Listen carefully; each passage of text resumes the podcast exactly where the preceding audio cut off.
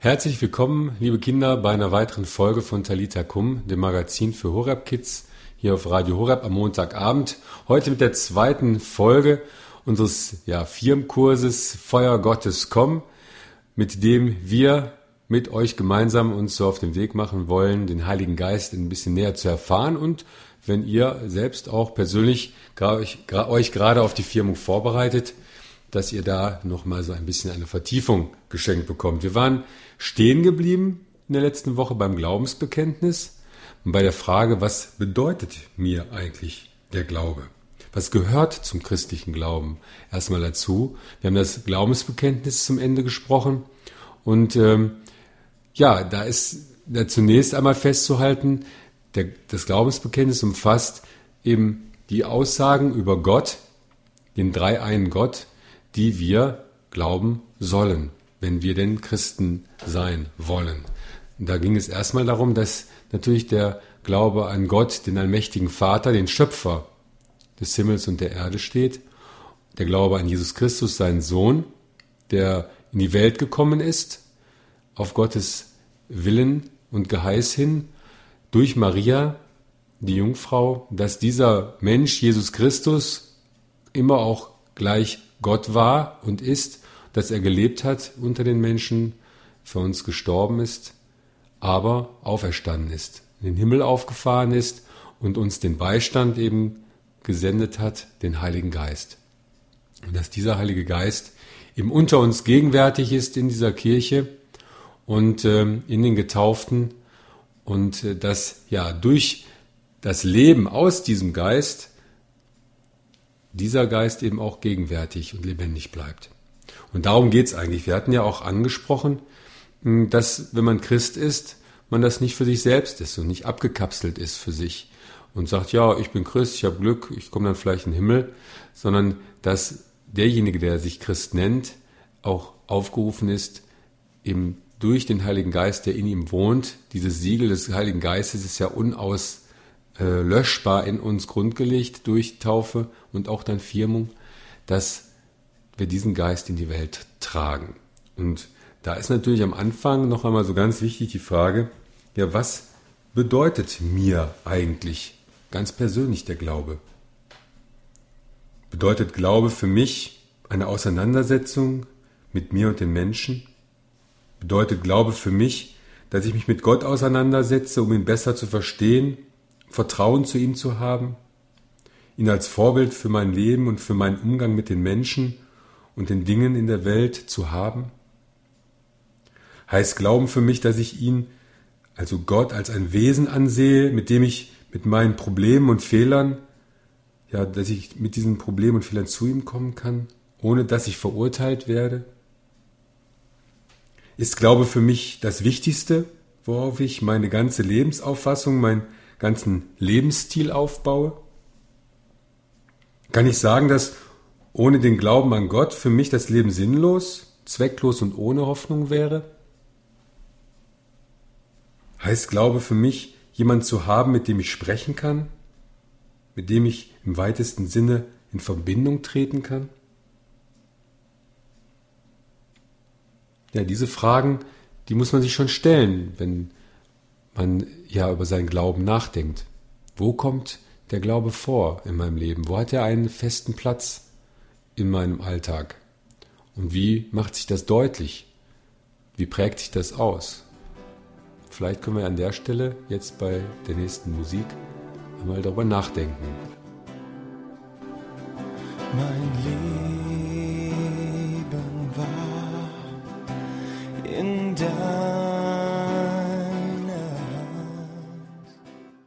Der Glaube an Gott ist das zentrale, die zentrale Stelle, die wir erst einmal durchleuchten müssen, wenn wir uns auf diesen Weg hin begeben wollen zum Heiligen Geist, um ihn besser erfahren zu können. Das ist uns jetzt klar geworden. Und ja, eine zentrale Bedeutung hat da an dieser Stelle auch, das habe ich gerade schon angedeutet, bei diesen Impulsfragen, auch ähm, die Tatsache oder die Frage, wie viel Zeit verbringe ich denn mit Gott?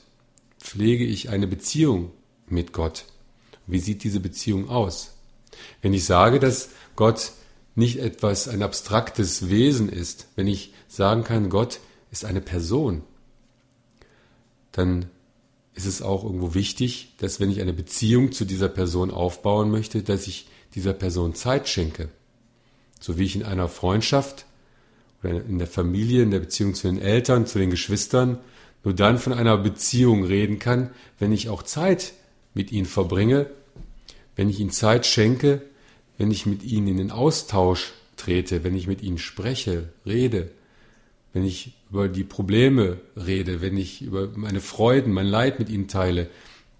Wenn ich das sagen kann, dann kann ich auch wirklich nur von einer Beziehung sprechen.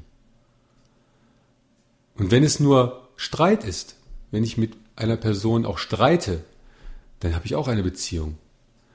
Aber wenn ich gar keine Zeit mit einer anderen Person verbringe, wenn ich sie meide, wenn ich sie nicht anspreche, wenn ich keinen Kontakt aufbaue, dann kann ich auch nicht von einer Beziehung sprechen. Und das ist der ganz wichtige Punkt an dieser Stelle, dass wenn ich sage, ich glaube an Gott und ich frage mich, wie prägt sich das in meinem Leben aus, dann ist die entscheidende Frage, habe ich eine persönliche Beziehung zu Gott? Und wir nennen diese Beziehung, die wir da eingehen und die Zeit, das die praktische Umsetzung sozusagen, Gebet.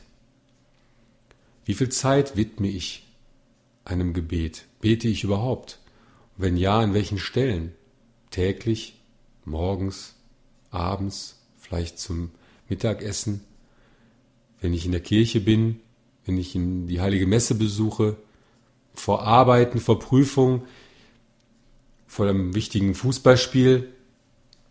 Wann bete ich? Habe ich schon mal gebetet? Und wenn ja, was habe ich gebetet? Es gibt verschiedene Formen des Gebetes. Es gibt das feste Gebet. Es gibt feste Gebete. Wir haben in der letzten Woche schon eins gebetet, das Glaubensbekenntnis. Es ist im Grunde genommen auch ein Gebet. Das Vaterunser kennt ihr. Vielleicht das Gegrüßet seist zu Maria. Es gibt also feste Gebete. Vielleicht kennt ihr gute Nachtgebete, die eure Eltern mit euch gebetet haben am Bett, als ihr noch kleiner wart. Es gibt das persönliche Gebet, wo ich ganz normal versuche, mit Gott zu sprechen, so wie ich mit meinen Eltern spreche, wie ich mit meinen Freunden spreche, wo ich ihm alles sagen kann. Aber das ist sicherlich etwas, was sehr schwer ist, was man auch erstmal lernen muss, was nicht unbedingt ähm, so von jetzt auf gleich geht.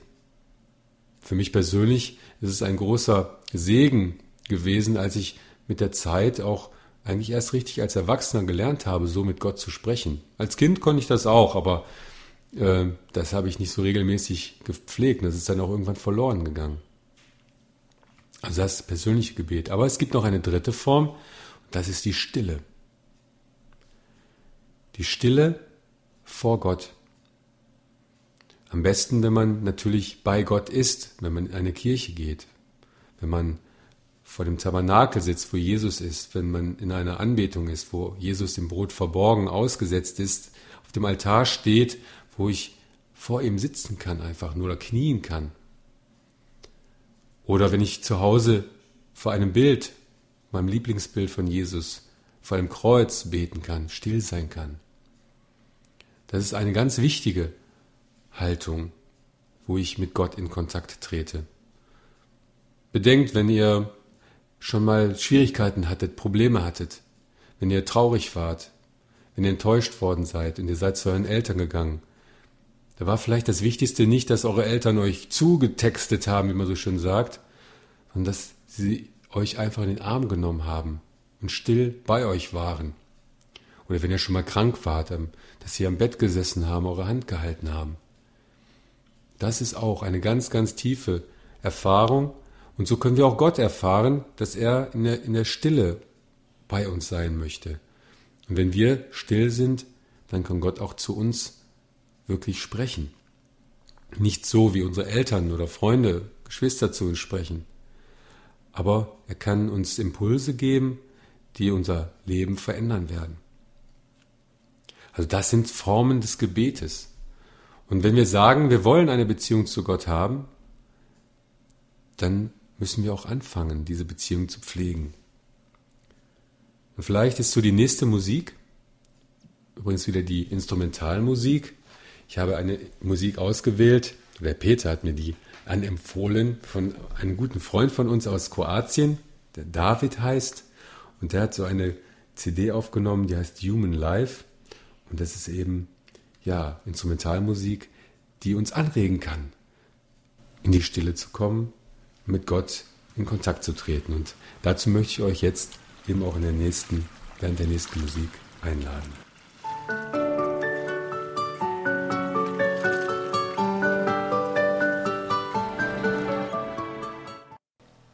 Ja, ich weiß nicht, wie es euch ergangen ist, aber vielleicht habt ihr so ein bisschen jetzt schon spüren können, was es heißt, still vor Gott zu sein, ganz mit Gott verbunden zu sein. Und ich kann euch, wenn ihr vielleicht sagt, ja, ich habe da Schwierigkeiten mit oder ich kann nicht beten, kann ich euch nur beruhigen, ihr seid in guter Gesellschaft. Auch ich kann nicht immer gleich gut beten.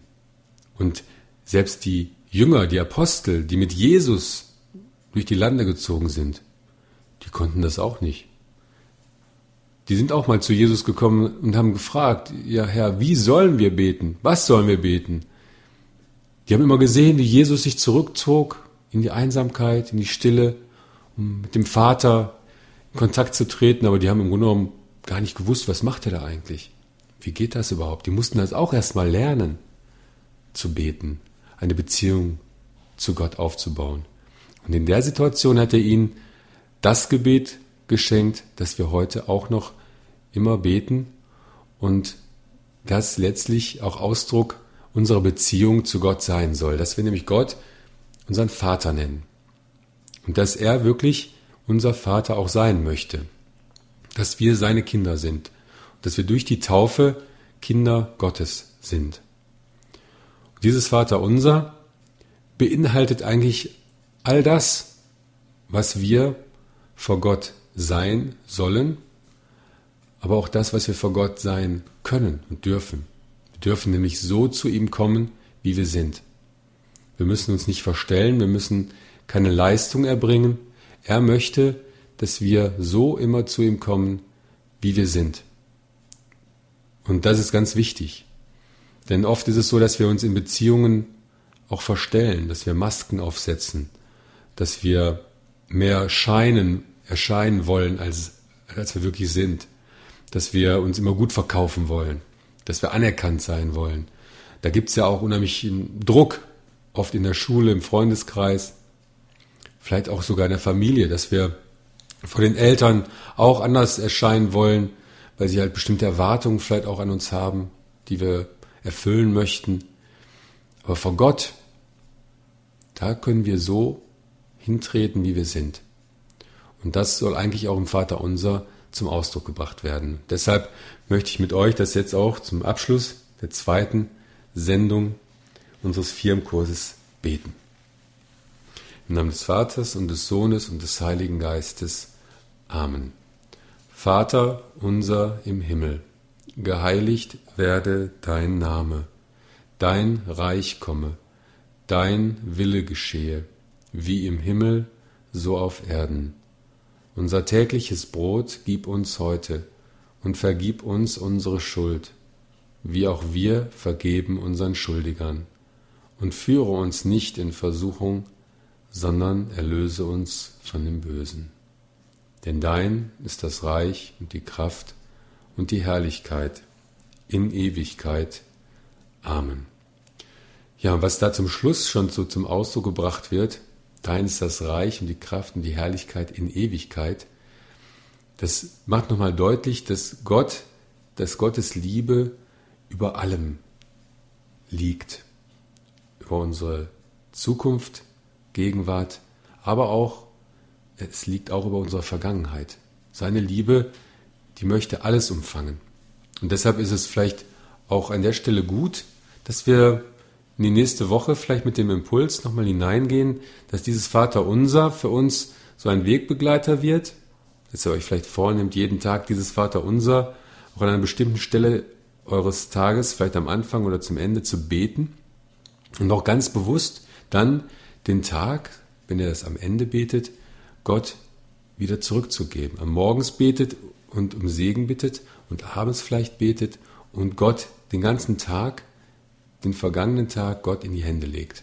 Ihr werdet vielleicht merken, dass dann in euch viel mehr Friede wachsen kann und in euch dann auch ja, eine, eine Situation eintritt in eurem Herzen, wo ihr vielleicht auch mit den schweren Dingen des Tages besser umgehen könnt. Und da könnt ihr dann schon so ein bisschen erahnen, was es heißt, eine Beziehung zu Gott aufbauen zu können. Und da wünsche ich euch wirklich ein gutes Gelingen. Und äh, deshalb haben wir zum Abschluss jetzt auch ein Lied, das heißt, heißt Gott of Our Yesterdays, was das nochmal deutlich machen soll, dass er, dass Gott auch eure ganze Vergangenheit haben möchte, auch vor allem das, was bei euch nicht so gut gelaufen ist, da wo ihr mit euch noch nicht im Reinen seid, dass ihr das alles auch Gott immer wieder übergeben könnt. Bis nächste Woche, macht's gut. Tschüss, sagt Martin und sagt der Peter.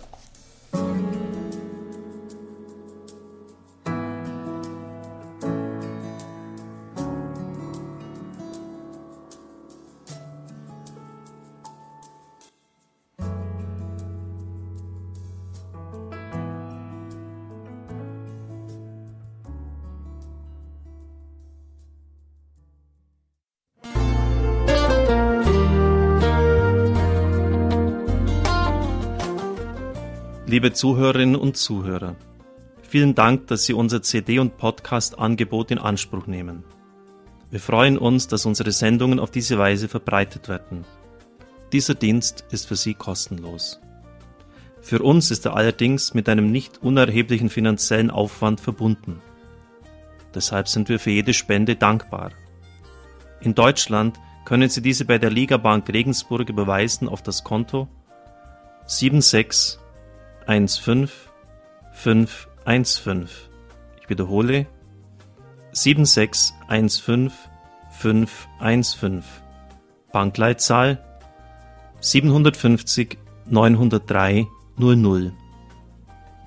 750 903 00. Alle Bankverbindungen können Sie über unsere Homepage horeb.org unter dem Menüpunkt Spenden einsehen. Dort besteht auch die Möglichkeit, online zu spenden. Natürlich nach den neuesten Sicherheitsstandards. Sie können diese Informationen auch bei unserem Hörerservice unter der Telefonnummer 08323 9675 110 erfragen. Von Montag bis Freitag von 9 bis 12 und 13 bis 16 Uhr. Vergelt's Gott für Ihre Unterstützung.